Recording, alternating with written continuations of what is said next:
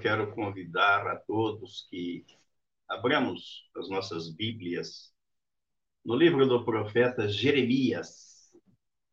Jeremias, capítulo 33. 3, 3. A idade que Jesus foi à cruz.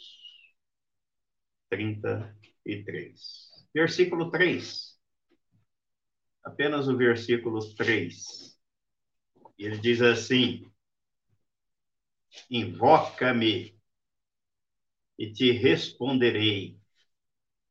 Anunciar-te-ei coisas grandes e ocultas que não sabes. É uma promessa que Deus está fazendo aqui, prometendo que aquele que invocar o nome dele ele responde e anuncia, revela coisas grandes e ocultas que não sabemos. Semana passada nós iniciamos a reflexão do texto do capítulo 29 né, de Jeremias, profeta Jeremias, versículo 11 a 13, quando Deus está dizendo que Ele é quem sabe que pensamentos Ele tem a nosso respeito. Aí Ele diz: Então me invocareis, passareis a orar a mim, e eu vos ouvirei. Nós vemos que há um, uma, não diria preocupação, mas uma providência divina. A vontade de Deus para que a comunhão com o seu povo seja uma comunhão plena, abundante, eficaz. E esse texto que acabamos de ler, Jeremias 33, versículo 3, Deus está fazendo aqui uma promessa, é aquele que o invocar, invocar o seu nome. Vou relembrar que não é invocar a presença de Deus, porque não há lugar entre o céu e a terra que Deus não ocupe, que ele não esteja presente. É invocar o nome do Senhor, para falar com ele, assim como vimos na semana passada. Aí ele diz que responde e tem coisas grandes, grandiosas para anunciar que nós não sabemos a experiência máxima do cristão com Deus, ela vai além de simplesmente ser alcançado pela graça dele e de ser salvo. Isso, por si só, já seria um feito extraordinário, portentoso, miraculoso, mas ainda não é o ápice a ser atingido. Alguns se contentam em serem salvos, o que realmente é algo grandioso. Mas Deus quer mais, e Ele tem mais. Ser salvo pela graça de Deus é um milagre. E nem todos alcançam este milagre. Mas Deus tem algo a mais reservado para aquele que é salvo, para o seu povo.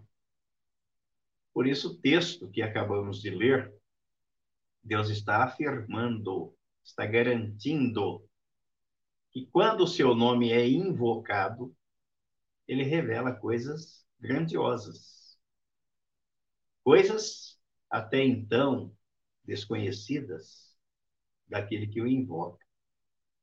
Coisas que vão além dos limites da compreensão humana.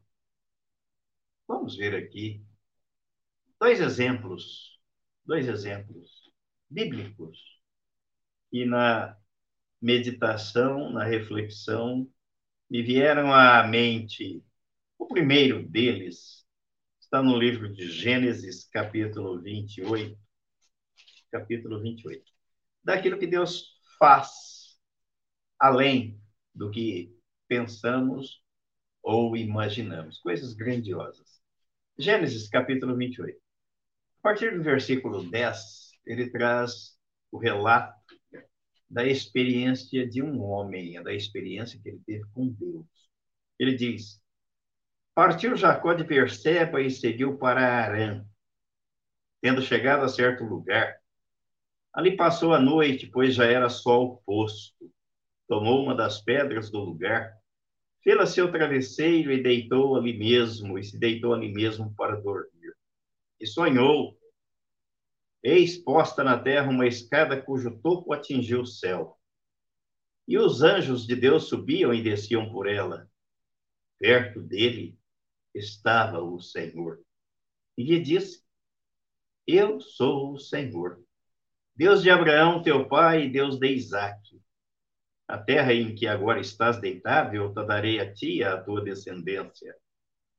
A tua descendência será como o pó da terra estender-te-ás para o ocidente e para o oriente, para o norte e para o sul. Em ti e na tua descendência serão abençoadas todas as famílias da terra. Eis que eu estou contigo e te guardarei por onde quer que fores, e te farei voltar a esta terra, porque te não desampararei, até cumprir eu aquilo que te hei referido. Despertado Jacó do seu sono, disse: Na verdade, o Senhor está neste lugar, e eu não sabia. E temendo, disse: Quão temível é este lugar! É a casa de Deus, a porta dos céus. Jacó teve uma experiência com Deus assim como nós precisamos ter, viver experiências com Deus, além do novo nascimento. O novo nascimento é a primeira experiência, porque sem novo nascimento, ninguém vai ter outras experiências com Deus no processo da caminhada de fé, do relacionamento pessoal, íntimo com o Senhor. Mas o segundo exemplo bíblico de que Deus vai além, faz mais do que imaginamos e revela coisas que nós não sabemos, não imaginamos, não pensamos. Está na segunda carta aos Coríntios, no capítulo 12. Segunda carta aos Coríntios, capítulo 12, uma experiência vivida pelo apóstolo Paulo. E ele diz aqui, versículo 1 ao 4. Se é necessário que me glorie, ainda que não convém, passarei as visões e revelações do Senhor. Conheço um homem em Cristo que, há 14 anos, foi arrebatado até o terceiro céu. Se no corpo ou fora do corpo, não sei. Deus o sabe. E sei que o tal homem, se no corpo ou fora do corpo, não sei, Deus o sabe, foi arrebatado ao paraíso e ouviu palavras inefáveis, as quais não é lícito ao homem referir. Invoca-me e eu responderei. Anunciar-te-ei coisas grandes e ocultas que não sabes, assim diz o Senhor o Deus de Israel. Aqui está mais um exemplo bíblico desse Deus que se revela e que revela coisas grandiosas àqueles que invocam o seu nome. Mas alguém poderia perguntar: coisas grandiosas são estas? As coisas grandes e ocultas que o Senhor tem a revelar ao seu povo ele as faz através do Espírito Santo. Primeira carta aos Coríntios. Primeira carta aos Coríntios.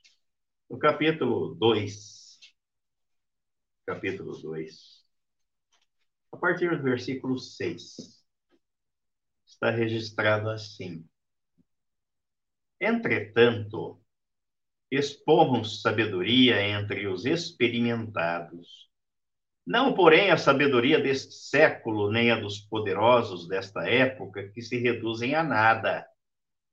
Mas falamos a sabedoria de Deus em mistério, outrora oculta, a qual Deus pré-ordenou desde a eternidade para a nossa glória. Sabedoria essa que nenhum dos poderosos deste século conheceu. Porque se a tivessem conhecido, jamais teriam crucificado o Senhor da glória. Mas como está escrito, nem olhos viram, nem ouvidos ouviram, nem jamais penetrou em coração humano o que Deus tem preparado para aqueles que o amam, está de acordo com o texto do profeta Jeremias. Mas Deus nolo revelou pelo Espírito, porque o Espírito a todas as coisas perscruta, até mesmo as profundezas de Deus. Porque qual dos homens sabe as coisas do homem senão o seu próprio espírito que nele está? Assim também as coisas de Deus, ninguém as conhece, senão o Espírito de Deus. Aí o versículo 14, ele diz: Ora, o homem natural não aceita as coisas do Espírito de Deus, porque eles são loucura e não pode entendê-las, porque elas se discernem espiritualmente. Porém, o homem espiritual julga todas as coisas, mas ele mesmo não é julgado por ninguém. O Espírito revela as coisas grandiosas, as grandezas de Deus, as realidades e as verdades espirituais que Deus quer que nós as conheçamos. Ele nos dá a conhecer, a entender, a compreender pelo seu espírito. Por quê? Porque a vontade do Pai é fazer uma mudança completa no homem. Não somente perdoá-lo e salvá-lo, o que já seria mais do que suficiente. Mas Deus vai além. Ele quer purificar este homem, santificá-lo pela palavra e o colocar em comunhão consigo, para que seja um com ele, um só corpo, uma só mente, um só coração e um só espírito. Vamos ver o que Jesus disse aqui no Evangelho escrito por João, no capítulo 14, a respeito desse fato. No versículo 23, Jesus disse assim: Respondeu Jesus: Se alguém me ama, guardará a minha palavra, e meu Pai o amará, e viremos para ele, e faremos nele morada. Depois, no capítulo 17 deste mesmo Evangelho, 17, os o versículo 20 e 21, Jesus deu ênfase ao fato de sermos um só com o Pai. Versículo 20 e 21. Não rogo somente por estes, mas também por aqueles que vierem a crer em mim por intermédio da sua palavra, a fim de que todos sejam um. E como és tu, ó Pai, em mim e eu em ti, também sejam eles em nós para que o mundo creia que tu me enviaste. Então, a vontade do Pai é que tenhamos e recebamos a regeneração, a mudança completa. E de acordo com as Escrituras, enquanto estivermos aqui na Terra, não chegaremos ao estágio final da perfeição do Senhor. Mas quando o Senhor Jesus se manifestar para buscar a sua noiva, seremos semelhantes a ele em um corpo glorificado. Eu digo que estamos aqui fazendo um estágio, nos preparando, aguardando a volta do noivo para o dia das bodas. Na primeira carta escrita por João, no capítulo 3, primeira carta escrita por João, capítulo 3, no versículo 2, eles amados, agora somos filhos de Deus, então não há dúvida. Aquele que nasce de Deus é filho de Deus, porque tem em si, dentro de si, implantada a semente divina, a natureza divina, o sangue do cordeiro, o DNA do Pai. Por isso é filho, nasceu de novo, nova criatura. Somos filhos de Deus. E ainda não se manifestou o que haveremos de ser. Sabemos que quando ele se manifestar, seremos semelhantes a ele, porque haveremos de vê-lo como ele é. E o apóstolo Paulo também tratou desse assunto na carta aos Colossenses, aos Colossenses, no capítulo 3, capítulo 3, no versículo 4, ele diz: Quando Cristo, que é a vossa vida, se manifestar, então vós também sereis manifestados com Ele em glória.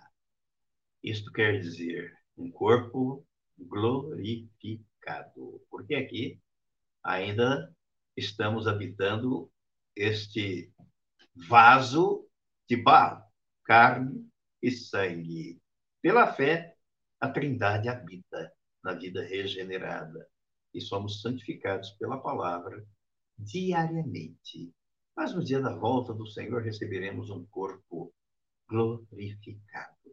É o que ele diz aqui na primeira carta aos Coríntios, o apóstolo Paulo, na primeira carta aos Coríntios, no capítulo 15, capítulo 15, versículo 42 ao 44.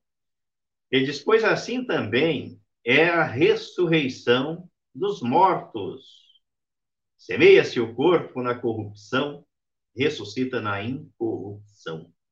Semeia-se em desonra, ressuscita em glória. Semeia-se em fraqueza, ressuscita em poder. Semeia-se corpo natural, ressuscita corpo espiritual. E se há corpo natural, há também corpo espiritual, na glorificação, por ocasião da volta do Senhor Jesus. O Pai trabalha nesse processo de purificação, santificação e glorificação, de modo completo, no homem, em seu todo, por inteiro e em todo o tempo. Foi o que o apóstolo Paulo disse na primeira carta aos Tessalonicenses, capítulo 5. Vira e mexe, vez ou outra, estamos lendo o texto, porque vale a pena. É bom relembrar Primeira carta aos Tessalonicenses, capítulo 5, versículo 23 e 24.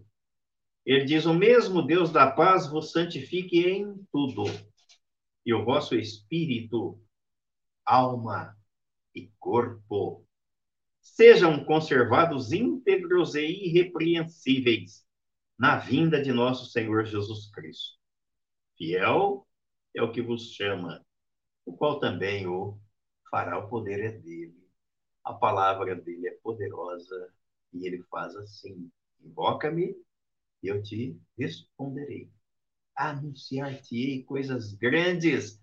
Às vezes as pessoas estão correndo atrás de coisas pequenas e Deus tem algo tão grandioso, tem coisas grandiosas para mostrar, para revelar, para dar a conhecer ao seu povo. E muitos não percebem, não se dão conta disso. O propósito do Pai é levar os seus filhos à plena comunhão, a manter perfeita sintonia e harmonia com Ele e Sua palavra. De tal modo que a salvação não é o ápice daquilo que Ele deseja revelar, e sim, é o começo da caminhada.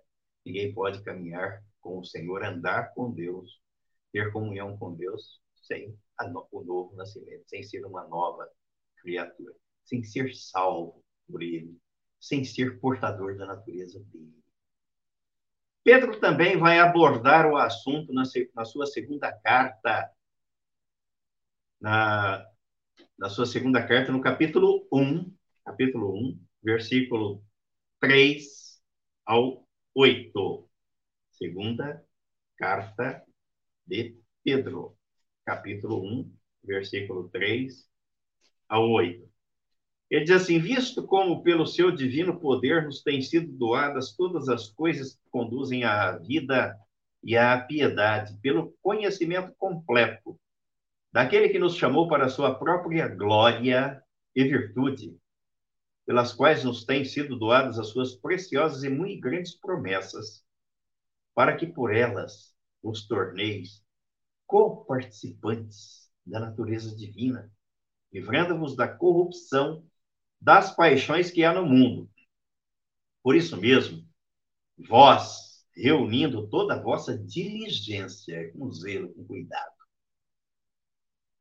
associai com a vossa fé, é pela fé, a virtude, com a virtude o conhecimento, é o conhecimento dele, é o conhecimento de Deus. Com o conhecimento, o domínio próprio, que é fruto do Espírito com o domínio próprio, a perseverança, e com a perseverança, a piedade, com a piedade, a fraternidade, com a fraternidade, o amor. Porque estas coisas, existindo em vós, e em vós aumentando, fazem com que não sejais nem inativos e nem infrutuosos no pleno conhecimento de nosso Senhor Jesus Cristo. É o que Deus quer é o que ele espera. O que comprova que tornar-nos semelhantes a ele não implica em posição ou status, como alguns pensam, mas sim em suas virtudes, qualidades, em amar como ele ama, com o amor ágape, o amor que vem dele e que é derramado no coração do regenerado por ele. Em receber a sabedoria, que é Cristo e andar em sintonia com Ele através da palavra. Não há outro meio, método ou jeito. Mas esse nível só pode ser atingido se ele estiver habitando completamente o nosso ser. Invoca-me e eu te responderei. A palavra de Deus nos mostra que este não é um processo que ocorre da noite para o dia, ou imediatamente, mas ele é gradativo. Pois estas coisas vão aumentando. É o que Pedro diz aqui no versículo 8, porque estas coisas existindo em vós e em vós, aumentando, fazem com que não sejais nem inativos e nem infrutuosos no pleno conhecimento de nosso Senhor Jesus Cristo. Vão aumentando até sermos tomados de toda a plenitude de Deus. Aí vem o apóstolo Paulo corroborar, confirmar aquilo que Jeremias, que o profeta Jeremias disse no texto que estamos meditando, e o apóstolo Paulo escrevendo aos Efésios, aos Efésios no capítulo 3, versículo